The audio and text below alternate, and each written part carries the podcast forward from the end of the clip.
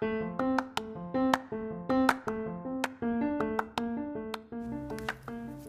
のポッドキャストはオーストラリア・ブリスベンでの日常生活を英語日記にしたボイスログ Vlog をお届けするポッドキャストです。英語力向上のために行っています。日本日記は基本的には1分程度です、えー、その後に日記の中で使われた3つの表現と今日の日記についての一言をお届けしています。この英語の文字起こしのテキストはノートというプラットフォームに載せてあります。概要欄に URL を貼っておきますので、もしよろしければそちらもご覧ください。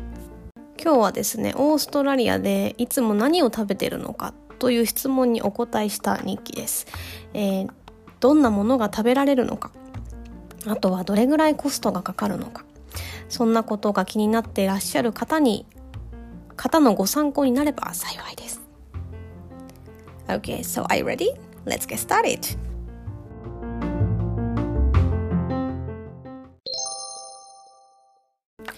This week on the podcast, I'm sharing my experiences living in Brisbane. Today's topic is food. When people ask me what I typically eat and how much it costs, here's what I tell them. I generally opt for Japanese cuisine, including dishes like rice, miso soup, salmon, and cucumber pickles. As for the cost, it's about three times more expensive here in Brisbane than it is in Japan.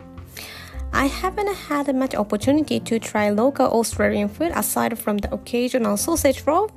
Fortunately, I can easily get my hands on Japanese ingredients from the grocery store near where I live, so I stick with familiar Japanese dishes.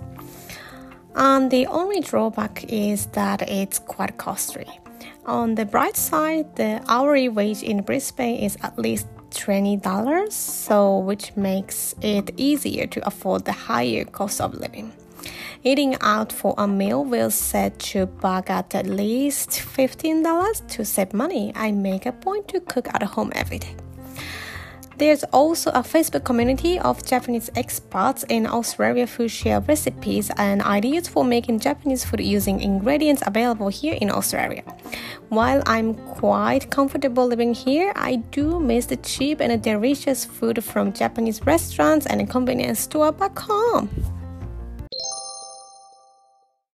はい。というわけでですね、今日使った、えー、3つの表現についてお話をしていきたいと思います。1つ目、opt for。えー、2つ目 drawback、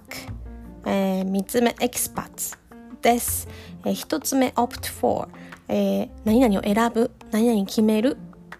ですね。えっ、ー、と、今日はですね、I generally opt for Japanese cuisine including dishes like rice, miso soup, salmon and cucumber pickles. えー、大体にしょ日本食を選んで食べてます。えー、ご飯、味噌汁、鮭、あとはきゅうりの漬物とか、って感じですかね。えこの表現はですね、あんまり使ったことないです。多分文章とかで読んでると雰囲気で読めちゃう感じなんですが、うん、確かに自分では使ったことないなと思って今日使ってみました。えー、訂正を受けてですねなん、か自分でまず下書きをしてですね、ちょっと見てもらったりとか、あの、訂正を受けて初めて、へえ、こうやって使うんだって学んだ英語です。もうまだまだ伸びしろばかりですね。本当にもう伸びるところしかない、まあ、そういうとこポジティブに生きてますはい、え次。drawback、えー、障害欠点ですね。えっ、ー、と今日はですね The only drawbacks is that it's quite costly 欠点を挙げるとすれば何でもかんでも高いことですかね。っていう感じですね。えー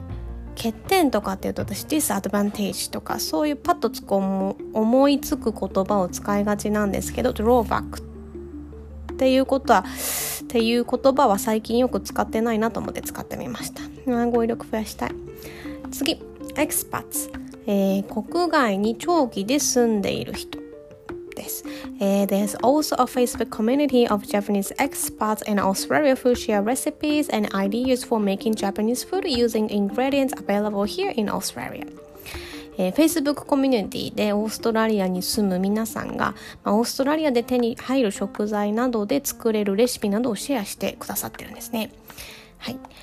えー、このエキスパッツという言葉は駐在員っていうふうに訳す方も多いそうなんですが、えー、ここでは長期で海外に住んでる皆さんというふうに使っています。まあそういうふうに使うこともあるそうです。えー、もうこの Facebook コミュニティがなければですねはてこの食材は一体何に使うんだろうってあのもう毎日スーパーでこう立ち尽くしてね悩んで終わっちゃいますもう皆様の優しいねこう気持ちに本当に感謝していますはいということで今日はオーストラリアで何を食べて生きてるの？っていうご質問にお答えした、えー、お話をしています。えーと、基本的には日本食です。もやっぱりオーストラリアにいてもですね日本食最高米最高味噌最高っていう感じで生きてます。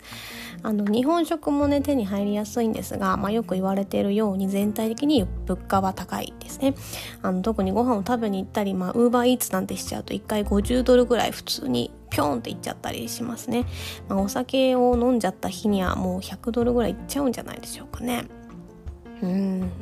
まあ、そんなわけで基本は自炊をしてます、えー、ただスーパーに行ってもですねこれどうやって使うんだろうっていう野菜もいっぱいある中であの Facebook とかそういうコミュニティでですね今まで住んできた皆さん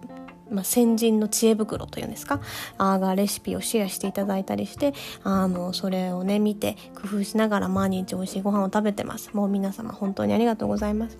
えー、今日はですね朝からバッタバッタバッタしててですね、えー、ちょっとなんかもしかしたらポッドキャストとか英語日記のクオリティ自体はあんまりいつもより頑張れてないかもしれません。でも続けることにフォーカスしてます、えー、皆様お付き合いいただければ幸いです。ああもう日本のご飯が恋しい。えー、anyway それでは今日も聞いてくださってありがとうございました。また明日も頑張ります。それではさようなら。